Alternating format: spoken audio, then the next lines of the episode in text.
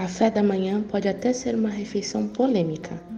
Há quem odeie e há quem ame, mas todos sabemos como é tão importante comer pela manhã. Com frutas, cereais, um pãozinho com geleia, nos ajuda muito a ter um dia cheio de disposição.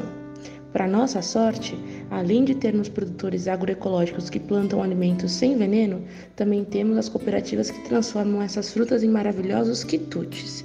Esse é o caso da Cooper Natural, conhecida por suas famosas geleias de diversos sabores, de figo a pimenta, e para os mais tradicionais, de amora a morango. Hoje, Voz Livres é com a cooperativa Vida Natural, diretamente da Serra Gaúcha. Bora lá! Boa alvorada, período vespertino, noturno ou boa insônia para você que não suporta mais os preços da gasolina do governo Bolsonaro. Estamos aqui em mais um Vozes Livres, em mais uma viagem solidária junto da Rede Livres, da Fundação Lauro Campos e Marielle Franco e de todos aqueles que defendem a agroecologia, economia solidária como uma alternativa. Estamos aqui em mais um episódio. Eu sou Guilherme Prado e hoje vamos falar de uma cooperativa modelo aí muito bacana que está é, tá sempre conosco aqui fornecendo o Livres de Agroecologia e Alimentos Orgânicos, é a Cooper Natural.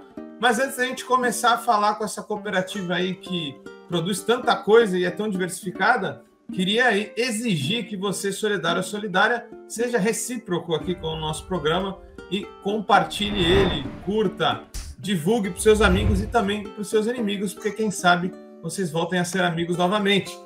Essa é a única Boa. exigência e eu aproveito aí para fazer o nosso jabá para estar tá reparando aí que a revista Alternativas Solidárias, é, número 4, está saindo. Inclusive, vai ter a Cooper Natural. Vocês podem ir lá no site baixar. Um texto muito bacana que fala um pouquinho mais, com mais detalhes aí sobre a experiência, principalmente da cerveja. E vamos falar de breja, então, mas de produção orgânica e tudo mais. Mas não vai ser eu. Já estou aqui me estendendo. Vou chamar o Ricardo Edson Freixo atual presidente da Cooper Natural, cooperativa Via Natural, que fica, para quem não sabe, aí, talvez no núcleo solidário brasileiro, onde tem um monte de cooperativa, um monte de produção bacana. Corrija-me se não estiver errado, a Serra Gaúcha aí no Rio Grande do Sul, pelo menos um monte de coisa bacana que a gente tem aqui no Livres vem daí. Ricardo, bem-vindo aí, muito bacana tê-lo aqui. Apresente-se para a galera, fale quem você é, de onde vem, o que come. Opa, Boa tarde a todos, ou saúdo a todos, e é um enorme prazer estar aqui. Agradeço o convite da Vitória e prazer conversar contigo, Guilherme, com o Eduardo. A Cooper Natural é uma cooperativa de agricultores familiares e nós atuamos desde 2001. Somos cooperativa formalizada desde 2004 e temos cinco unidades de produção, dentre elas, como você bem mencionou, uma cervejaria então aqui a breja sempre deixa todo mundo bem animado. A gente é, não se estressa mais com esses desatinos do nosso. É, é, nem tenho palavras, mas dessa mala que está lá em cima, né, que nos, nos fez passar uma baita vergonha há poucos dias. Internacional. Lá na, é, lá na ONU. Então, é, ainda bem que a gente está num, num estágio onde os consumidores nos reconhecem. A Cooper Natural, com seus associados, seus parceiros, fez um grande trabalho ao longo dos anos e é reconhecida como uma cooperativa de alimentos limpos e saudáveis. E estamos num momento de consumo de alimentos saudáveis. A pandemia é, trouxe um pouco de consciência e também fez com que muitos lessem rótulo. Muitos. É, isso foi importante durante a pandemia. Além de termos bons masterchefs agora nas cozinhas e nas famílias, eles começaram a interpretar e a ler rótulos. Isso foi muito importante. Né? As letras miúdas, a sopinha de letras miúdas guarda certas informações que muitas vezes o consumidor não olhava e agora ele já olha. Isso é muito importante. E nós prezamos isso. Nós queremos que a informação seja clara ao consumidor. Então, uma breja boa, uma IPA bem feita. Nossa, dá. Eu já, eu já tô com água na boca aqui e eu faço a IPA. Então. Não tem comparação. Né? Não, e é muito legal porque, de fato, as pessoas estão ficando mais críticas, a gente sente isso, porque se não fosse também, não teria dado certo, né? Cerca de 170 consumidores aí conscientes, sempre com sua sacolinha, seja semanal ou quinzenal, consumindo aqui no Livros Baixada Santista, a gente percebe que de fato algo está mudando, apesar de todos os ataques que estão tá sendo sofridos aí pela é, agricultura familiar. É, e aí eu fico pensando, né, cara, né, Ricardo?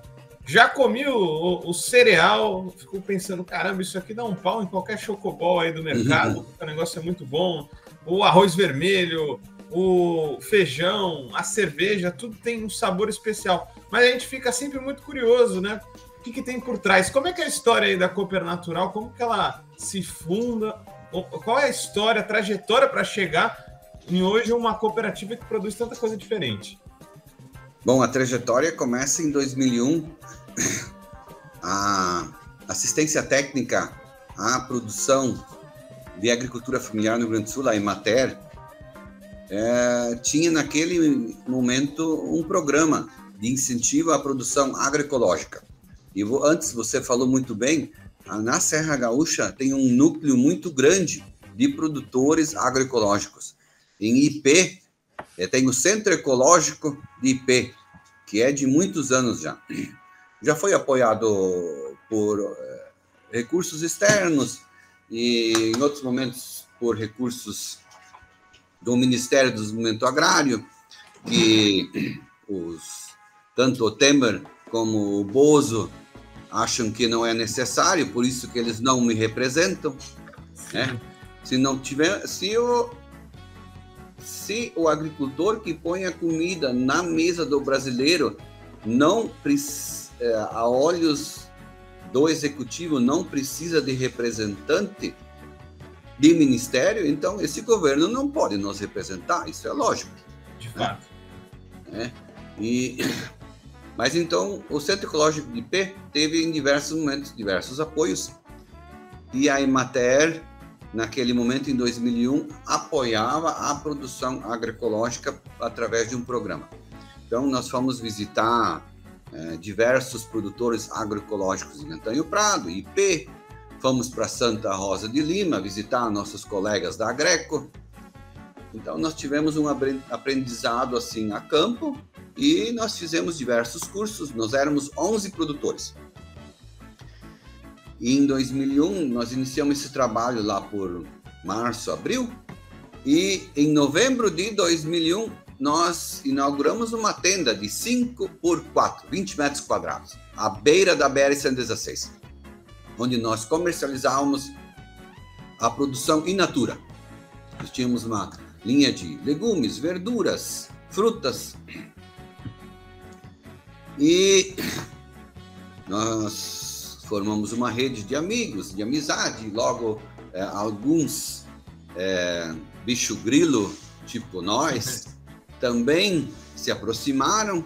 E em Nova Petrópolis, o Tony Bacos já tinha um círculo de pessoas. Ele é um paisagista que enxerga mais o lado natural do paisagismo. Ele não é tanto a favor dessas plantas exóticas e dessas plantas invasoras, então ele já tinha um círculo de pessoas e ele nos ajudou com uma lista de e-mail onde nós disparávamos uma lista de produtos toda sexta-feira, toda quinta, e a pessoa tinha que fazer pedido até segunda de noite. E nós entregávamos uma cesta nas quartas-feiras à tarde ou terças à tarde, conforme. Sempre com a gente aqui. Então, mas era assim, generalizando produtos de natura, né? no início. Aos 2001 poucos, ainda, né? Isso, 2002, né? Mas lá na metade de 2002 nós já fomos, porque não vendia todas as frutas, todos os legumes na tenda que nós tínhamos, no quiosquezinho. É, durante o final de semana nós só abríamos feriados e sábados e domingos. E o que sobrava, então, para não jogar fora, nós começamos a agroindustrializar, fazer geleia, né, uma compota, ou alguma conserva. E também começamos a comercializar esses produtos, né? 2003 também, né? Porém, a comercialização in natura aqui nessa região era mais o consumidor comprava em maior volume e a agroindustrializada não era tanto comercializada, né? Em certo momento, em 2004, ah, não lembro bem a data, mas nós fomos convidados pelo seu Miguel. Ele nos ligou e falou que ia ter uma feira em São Paulo, onde ele iriam reunir vários produtores do Brasil, tipo cooperativas pequenas, associações menores, que tinham uma produção saudável, agroecológica, e que ele gostaria de nos convidar se nós tínhamos produto para comercializar. Eu disse sim, nós temos produto. Temos, e tem bastante, ele dizia, eu digo, tem, tem bastante, tem bastante. Então vai ter uma feira de economia solidária no Ibirapuera, em São Paulo. Olha.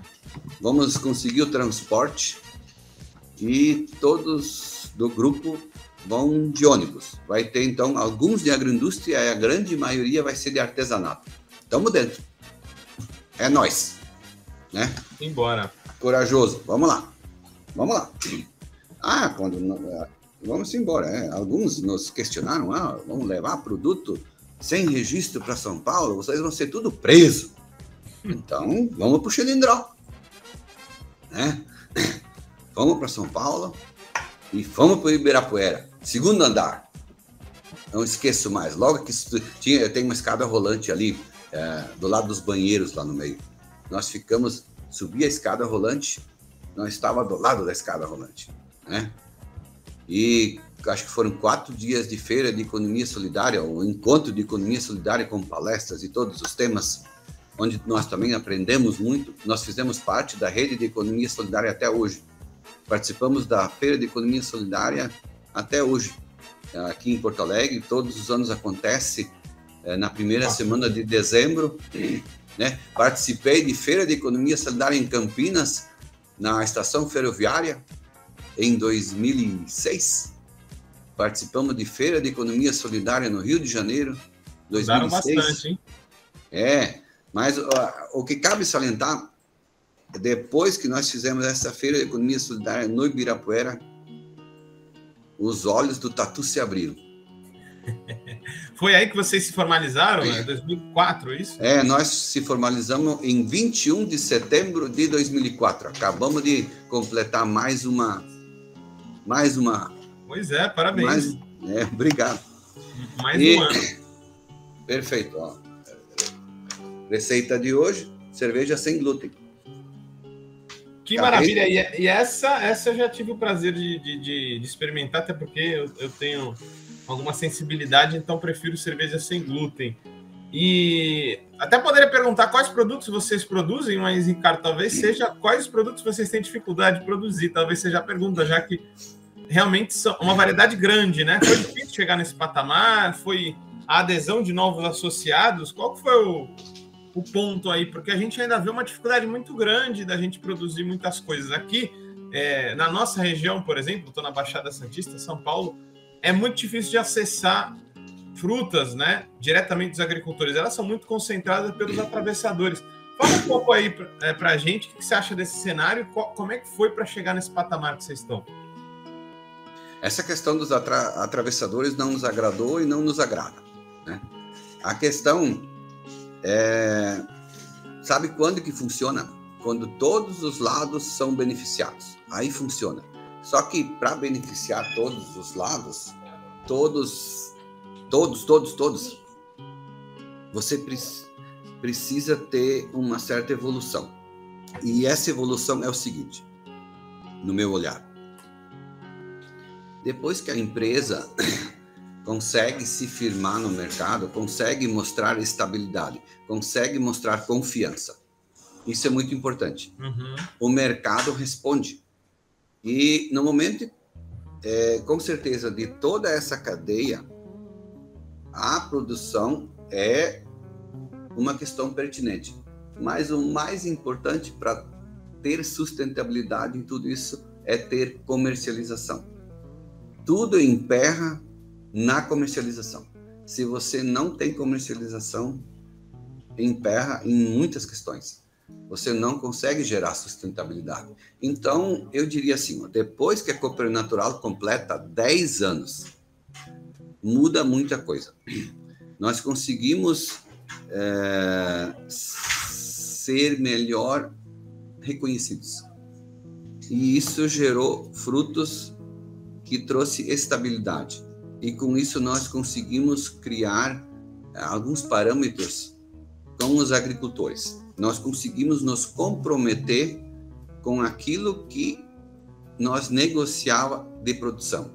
Ele dizia: "Olha, a minha capacidade de produzir é tanto. Quanto vocês conseguem absorver?"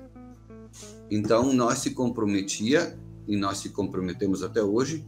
Nós combinamos é, quanto que ele pode produzir de feijão preto, de feijão carioca. E nós se comprometemos em comprar toda essa produção. E isso é muito importante. E em certos momentos nós adiantamos algum recurso ao produtor. A gente avalia isso no Livres aqui, e aí até foi, foi pelo, pelo comércio justo e pela associação entre consumidores e produtores que a gente começou. Então, você acha que. Você também concorda, ô, Ricardo, que a questão justamente do escoamento de uma forma justa, às vezes é até mais crucial que a própria produção em si, porque às vezes você produz e não consegue escoar, você acha que é por aí também? É, o mais crucial de tudo é a comercialização.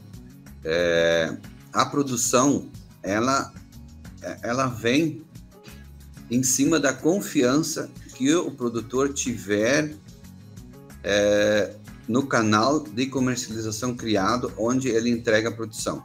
Claro, outra coisa importante é deixar, e isso é totalmente verdadeiro, o produtor tem que fazer o preço daquilo que ele produz e não a indústria ditar o preço daquilo que ele produz.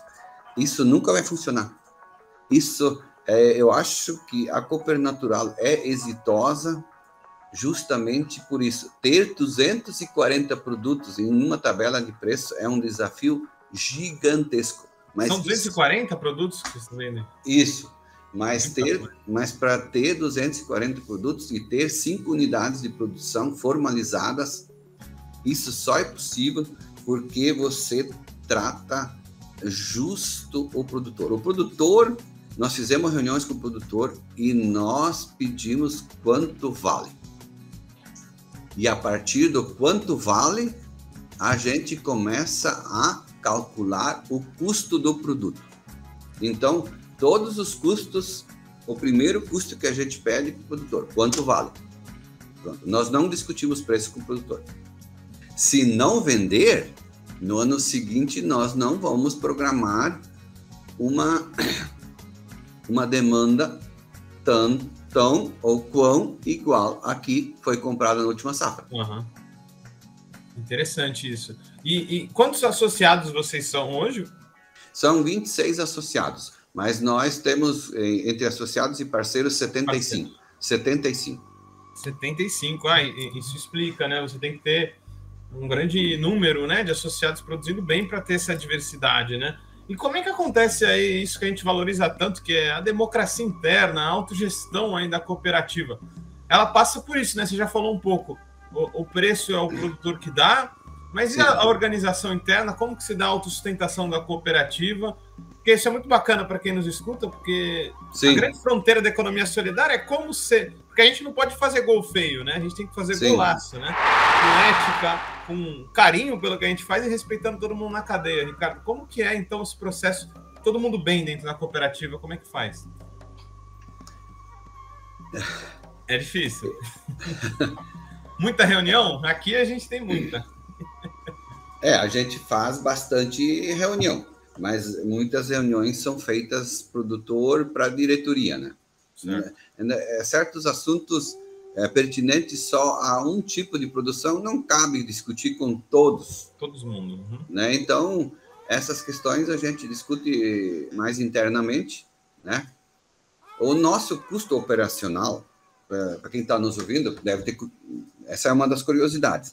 Nós temos um custo operacional de logística de 10%. porque a, praticamente todas as nossas comercializações são com frete pago. Então, nós temos um custo de logística de 10%. Nós temos um custo de impostos, é, tentamos equilibrar uns 10%. E nós temos um custo é, de operar algumas questões de marketing e outras questões pertinentes a fiscais, administrativas. é, administrativas, mais 10%. Então, nós somos enxutos, somos considerados enxutos. É um bom modelo, sim. É. E, mas para isso, alguns têm que se dedicar e, e se dedicar. E não só pensar no que, que eu vou ganhar com isso. Então, certo. as pessoas têm que ser voluntárias, muitas vezes, nesse trabalho né? Para que todos sejam beneficiados realmente. Então, se todos só pensarem em ganhar, em ganhar, em ganhar, em ganhar, não é bem assim. Tem que pensar que todos sejam beneficiados, que todos sejam equilibrados. Isso é muito importante, né? Todo e essa sustentabilidade que eu saliento, eu já salientei em diversas palestras, para nós termos sucessão, nós estamos preocupados com isso nós precisamos é, que essa geração que está vindo aí, que ela enxerga a sustentabilidade nessa produção e nesse nessa forma de trabalho. O comércio, né? Nesse, é. nesse tipos de negócios que sejam sustentáveis, não só ecológicos, mas a economia solidária crescer, ela precisa ser sustentável financeiramente. É. E os nossos filhos é, também sabem manejar um celular de última geração. Então, tem que conseguir cobrir esse tipo de sustentabilidade. O notebook ou o computador tem que ter lá a placa de vídeo, e nós sabemos para que ele precisa de uma placa de vídeo, né? Tá, tá, tá, tá, tá né? E a gurizada se comunica até no jogo, né? Então, tudo isso é, são custos e você tem que ter em mente, né? E essa, esses, esses adolescentes vão completar 18 anos.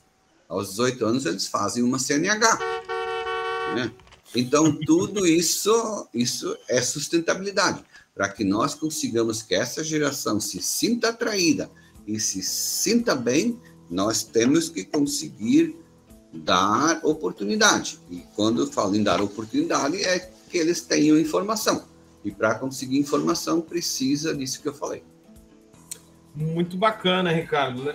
A gente vai chegando aqui ao meio do nosso da nossa entrevista aqui, do nosso papo hoje. É, e aí eu já faço nosso jabá novamente aí, lembrando para você que quer saber mais da, da cervejaria Steinhaus, que é o papo que a gente vai entrar agora no segundo bloco, você pode conferir a quarta edição da nossa revista Alternativas Solidárias, que está sendo lançada amanhã, né, no dia 30, você provavelmente vai estar escutando, a gente já vai ter lançado e já vai estar no nosso site. E agora a gente faz uma pequena pausa é, para a gente poder ouvir a notícia da semana, né, no nosso extra extra aí nas nossas notícias livres ou não tão livres assim. Já voltamos aqui com o Ricardo para falar mais sobre a Cooper Natural. Notícias livres ou nem tão livres assim. Essa semana o mundo recebeu um comunicado da Agência Meteorológica da ONU que alertou que o mundo enfrentará uma crise hídrica se não houver uma reforma global urgente. O número de pessoas com acesso inadequado à água chegará a 5 bilhões em 2050.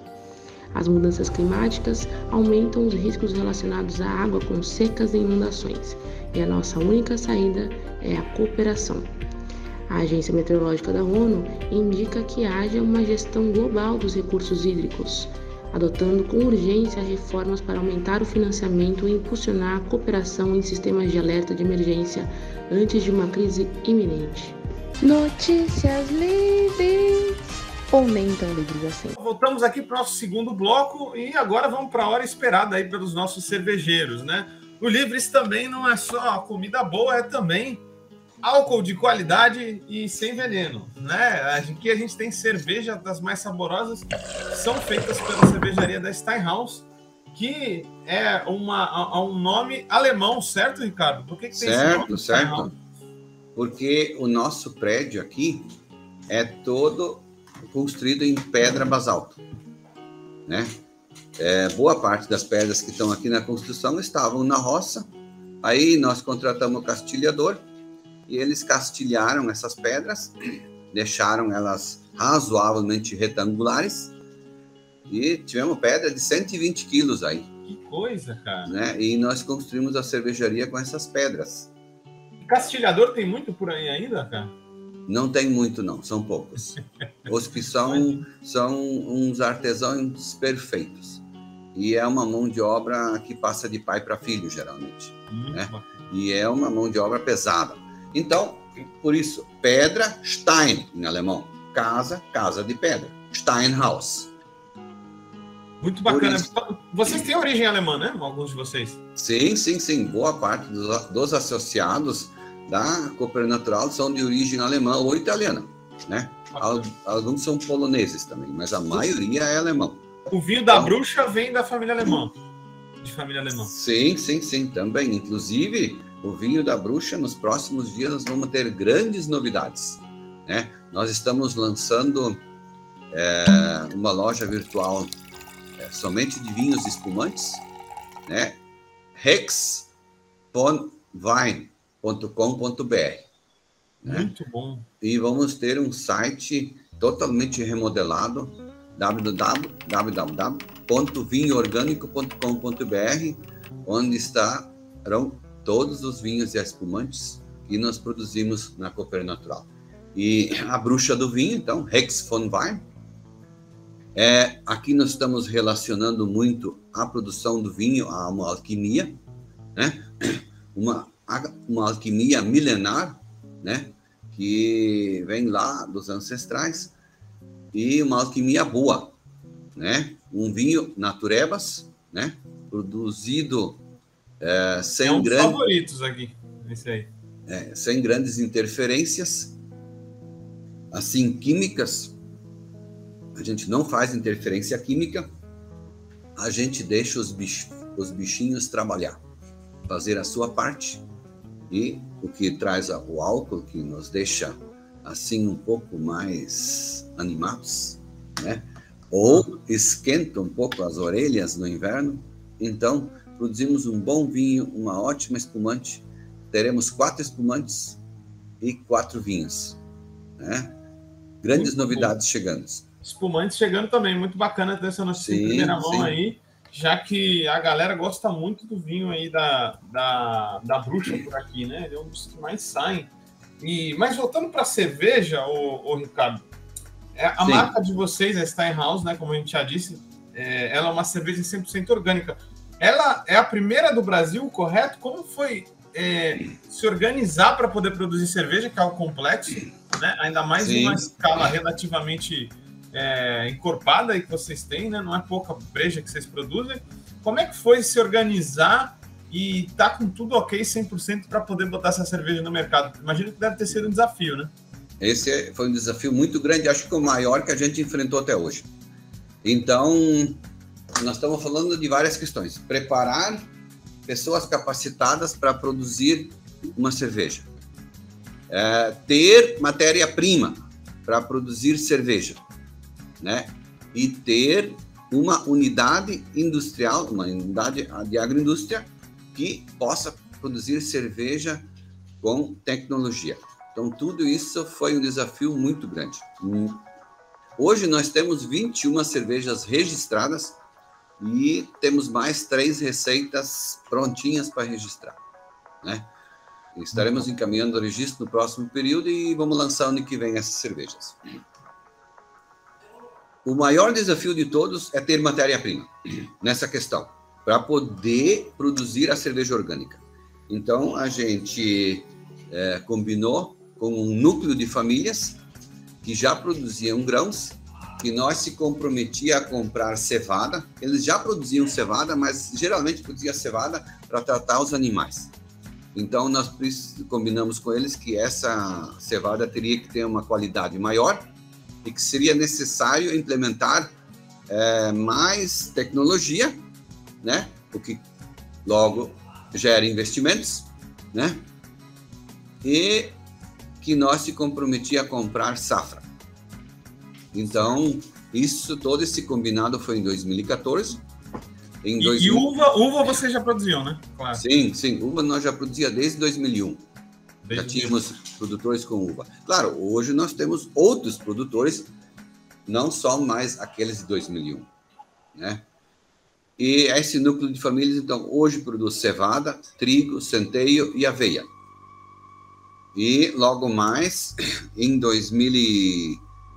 2015, nós também entramos é, em contato com outro núcleo de produção, com assentamento em Viamão, onde produzimos então arroz. Eles produzem o arroz para nós, a cooperativa de Viamão, no assentamento, produz o arroz e com esse arroz nós produzimos então a cerveja sem glúten. Nós também malteamos o arroz.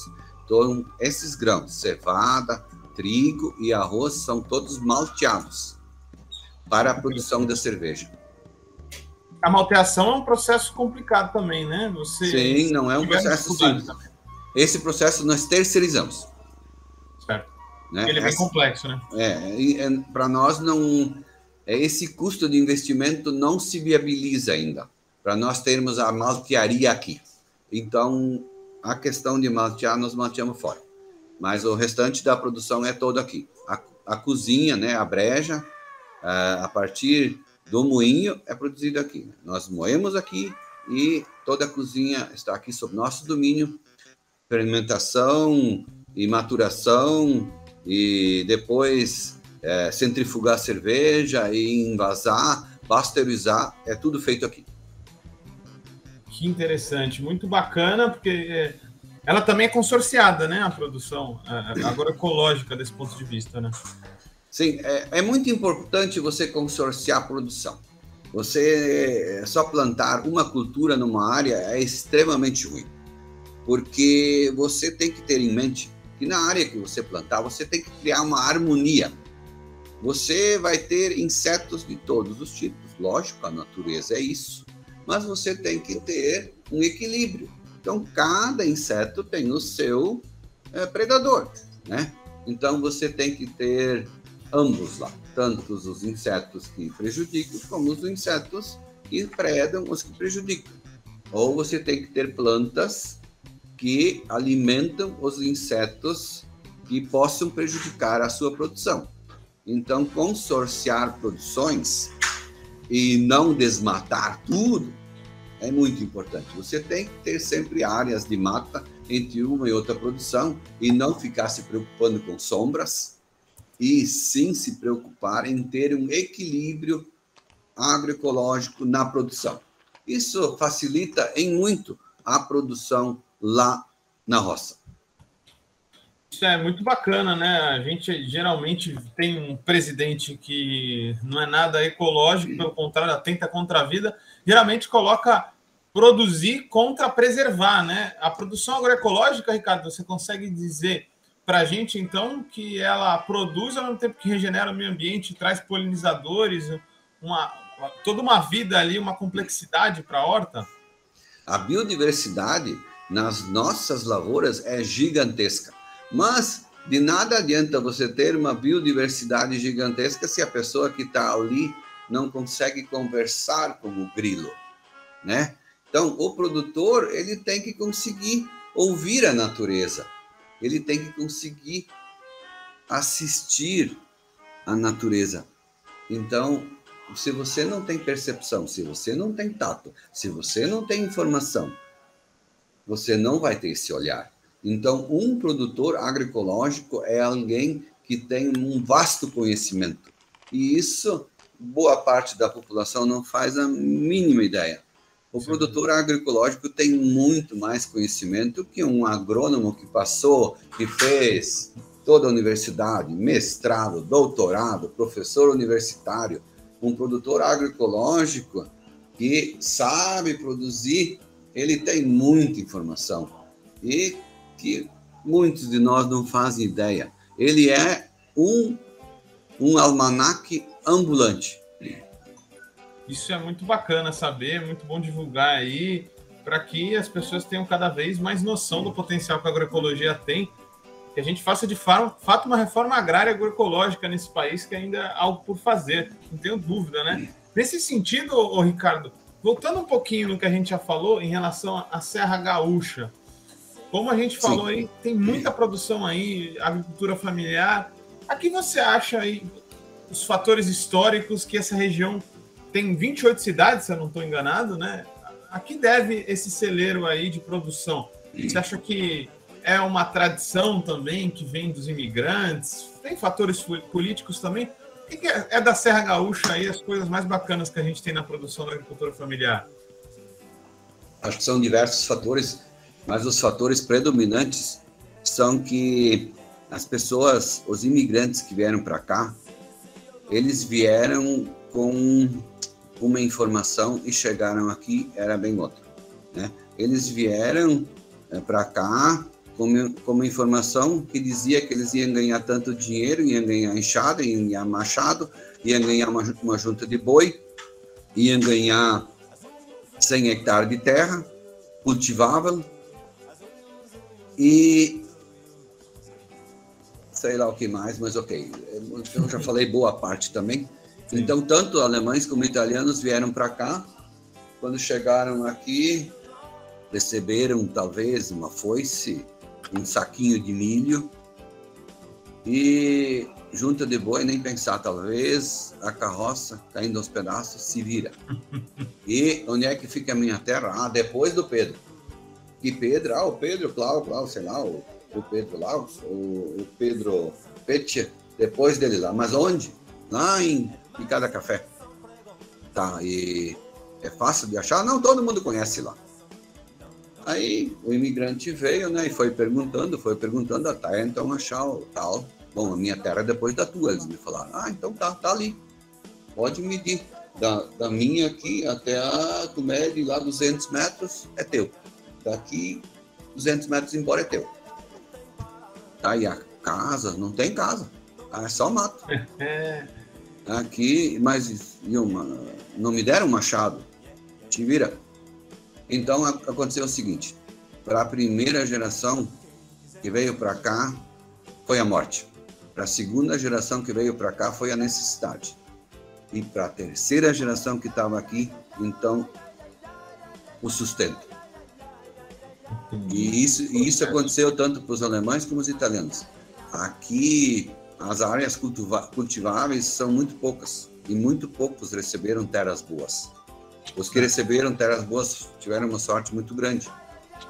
E isso gerou, com certeza, outras demandas. E essas informações que essas demandas geraram fez com que essas pessoas foram exitosas por mais gerações e com mais informação, pela necessidade. E, e por isso que existe então projetos diferentes, talvez na Serra Gaúcha, e pelo esforço das pessoas que vieram e que tiveram persistência em ficar aqui e que conseguiram sobreviver. Muito bacana, é uma história de luta, né? Não só de, na produção, mas também luta política, porque também é um local bem organizado, né? Que sempre disputou políticas públicas e que isso. Seus êxitos, né? Ricardo, você já vê mudanças no clima aí, né? Há, alguns que negam que estamos tendo impactos aí é, no nosso clima. Serra Gaúcha é um lugar que costuma ser bem friozinho aí no inverno, né? Mas vocês têm visto mudanças? Sim, sim, nós temos visto mudanças. Posso citar uma bem fácil. Isso é por fator clima. Nós temos temperaturas a 4, 5 negativas no inverno e nós temos temperaturas acima de 40 graus no verão. Meu Deus. Então, isso é totalmente climático, né? E nós, nós já tivemos várias estiagens, falta de chuvas, né? Apesar de onde é que nós estamos inseridos aqui, é, muita mata, muita mata, muita mata, né? E mesmo assim a Não gente.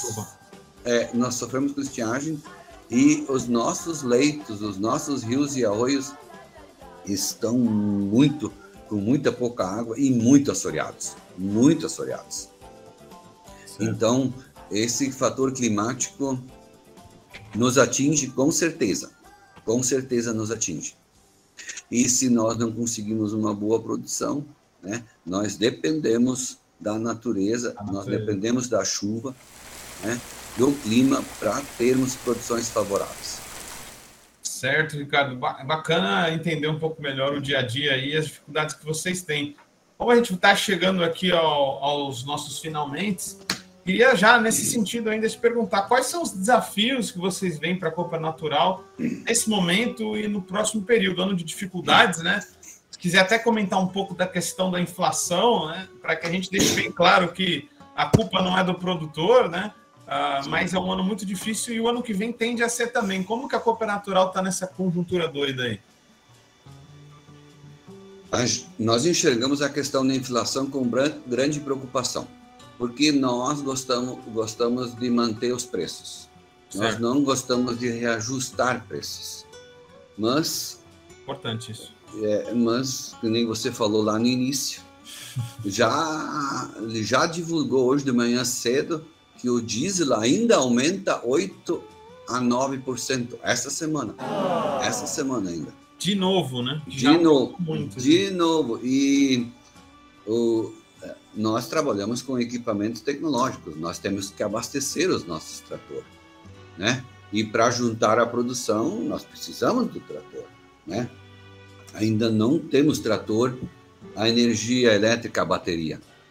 Então, e quando tiver, não vai ser barato, né? Nós vamos ter que ter capacidade de comprar esses equipamentos também. Então, infelizmente, o cenário que nós enxergamos é, não é dos melhores nessa questão. Nós ficamos felizes que a população está tendo um olhar mais para consumo de produtos orgânicos. E esse governo, por e ainda, todo dia libera um agrotóxico novo eu, eu não enxergo é, o motivo disso. Esses grandes fazendeiros do agronegócio querem entupir a lavoura de, de veneno, veneno. É, e vender e colocar veneno na mesa do brasileiro. Mas graças a Deus, muitos têm um outro olhar e compram a produção agroecológica, orgânica, e isso com certeza, logo em frente, vai trazer saúde e menos despesa com a tal da farmácia. A produção orgânica é uma farmácia ambulante. Você tem que se informar do que, que você tem que consumir. O consumidor, muitos já têm essa informação, mas dou um recado aqui: consumidor não precisa comprar vitamina C em pastilha, gente. É verdade. Tem tanta fruta com vitamina C, acerola, laranja, limão, incontáveis frutas e orgânicas. Né? Então, quando for ingerir algo, ingira algo que vai lhe dar felicidade e que não vai lhe estressar.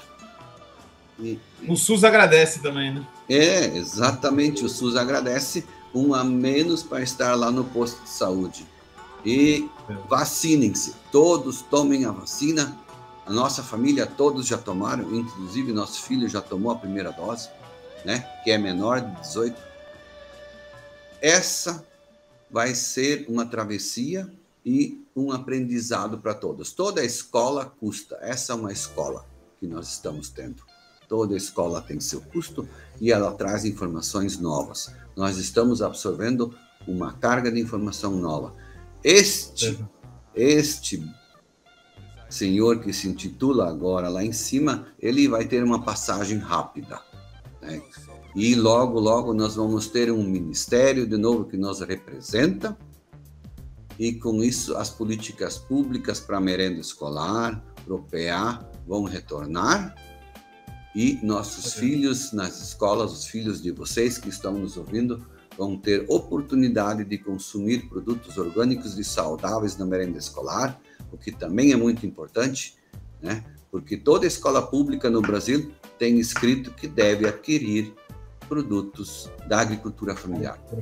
E para aqueles que ainda têm dúvida que o alimento que eles estão comendo na mesa vem da agricultura familiar, Leiam rótulos. Leiam, rótulos. Leiam rótulos.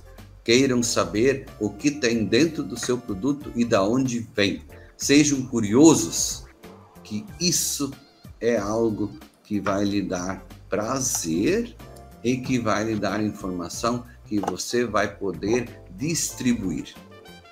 Então, então você vê com otimismo aí um pouco esse novo período aí para a agricultura familiar e para a economia solidária, já para a gente pensar aí o, o, breve futuro. Eu diria que ainda iremos ter um ano difícil. 2022 não vai ser fácil, mas eu vejo um 2023 com as melhores perspectivas possíveis. Não é possível que o brasileiro não tenha aprendido a lição. Eu acho que a lição foi dura. Foi. Foi, foi dura, dura, dura. Mas toda a escola tem seu custo. E o povo brasileiro aprendeu. Tem alguns teimosos que, que vão continuar nessa, nessa linha, mas eu vejo muito caminhoneiro apagando os dizeres no fundo do caminhão. É isso, com certeza algum aprendizado teremos disso tudo e esse governo com certeza vai ficar e, no momento certo nas páginas aí, não a serem esquecidas, mas nas mais vergonhosas aí da nossa história. Tem um acordo, Ricardo, muito bacana. Vamos agora para uma parte mais, digamos, divertida aí da nossa conversa, que é onde a gente finaliza. A gente chama essa parte do besterol nutritivo, um papo mais descontraído para conhecer os nossos convidados. Aí queria começar, Ricardo, perguntando para você. Qual o seu rango agroecológico ou não também favorito? Meu rango agroecológico favorito: queijo, é, um embutido, um salame ou uma copa e um pão de milho com um bom chope IPA. Chope IPA, pão de milho, então, é isso mesmo? Sim. Meu Deus, tinha um pão de milho aqui que ele sumiu, cara. Ele era o queridinho. Pão de milho, quando sai do forno, eu, eu sinto o aroma a quilômetros. É uma delícia, realmente. É muito bom, muito bom. E eu adoro comer um embutido, um queijo, e também pode ter uma salada de alface ou uma salada temperada com um vinagre de vinho, Opa. que é muito bom. Muito menino bom. sabe, menino conhece. Ricardo, Copergato ou natural? natural. Ainda tem muitas por aí, não? Sim, sim. Sim, sim. Ricardo, você gosta de vinho? Pode ser da bruxa, no caso. Você Sim. gosta de vinho envelhecido ou toma ele inteiro no mesmo dia? eu, eu tomo no mesmo dia, só que eu me, me animo demais. Então, eu ando medindo um pouco. Né? Ando pra, é, ficar animado é bom, mas é, ter que tomar muita água depois não é tão bom. Então eu prefiro tomar o vinho com água já, né? Copo de água separado do vinho, lógico. Mas estou cuidando um pouco da medida. Prefiro não exagerar. É, e aí eu realmente eu fecho alguma garrafa com a rolha e guardo na geladeira para a refeição seguinte. Muito bacana. Para fechar agora, chá é para já ou deixa para lá? Não, é para já. Qual que é o seu chá favorito? Hortelã e camomila.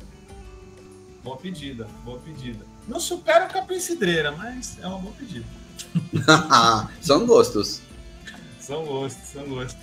Muito bacana, Ricardo. Deixa aí então a saudação final aí para todos que escutaram a gente. A gente agradece novamente sua participação parabeniza a trajetória da Copa Natural e que a gente se encontre aí assim que puder, já todos vacinados. Vamos fazer um ecoturismo aí para conhecer quem nos fornece de tanta saúde. Obrigadão por estar aqui conosco hoje.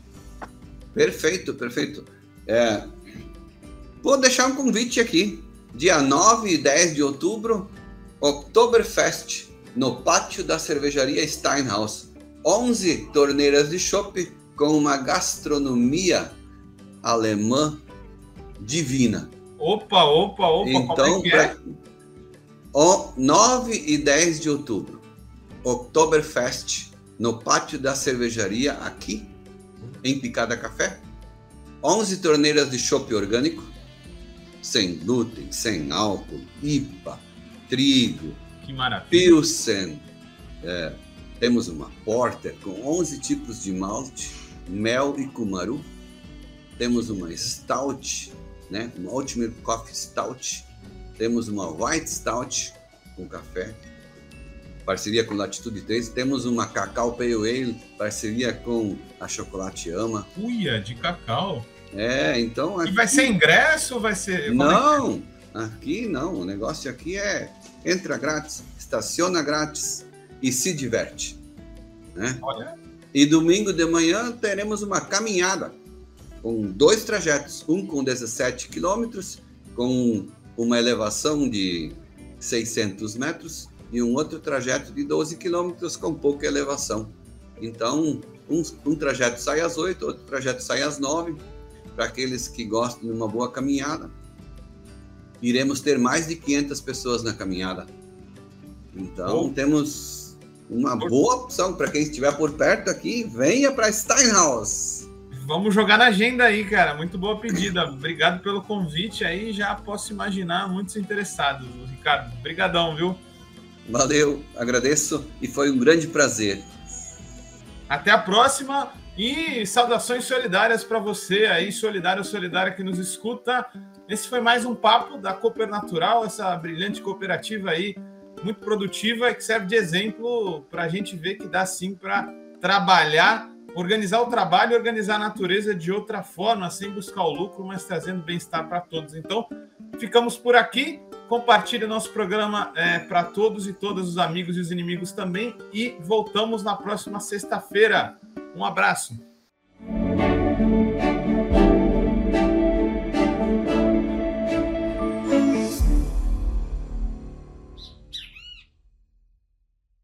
Este programa é uma realização da Rede Livres em parceria com a Fundação Lauro Campos e Marielle Franco, produzido de forma cooperativa pela equipe. Produção executiva: Arley Medeiros. Edição: Gaspar Lourenço. Técnico de videoconferência: Guilherme Bonfim. Apresentação e pesquisa: Guilherme Prado. Produção e roteiro: Vitória Felipe. Comunicação e redes: Daniel Kepper, Juliana Bortolai e Vinícius Eckler.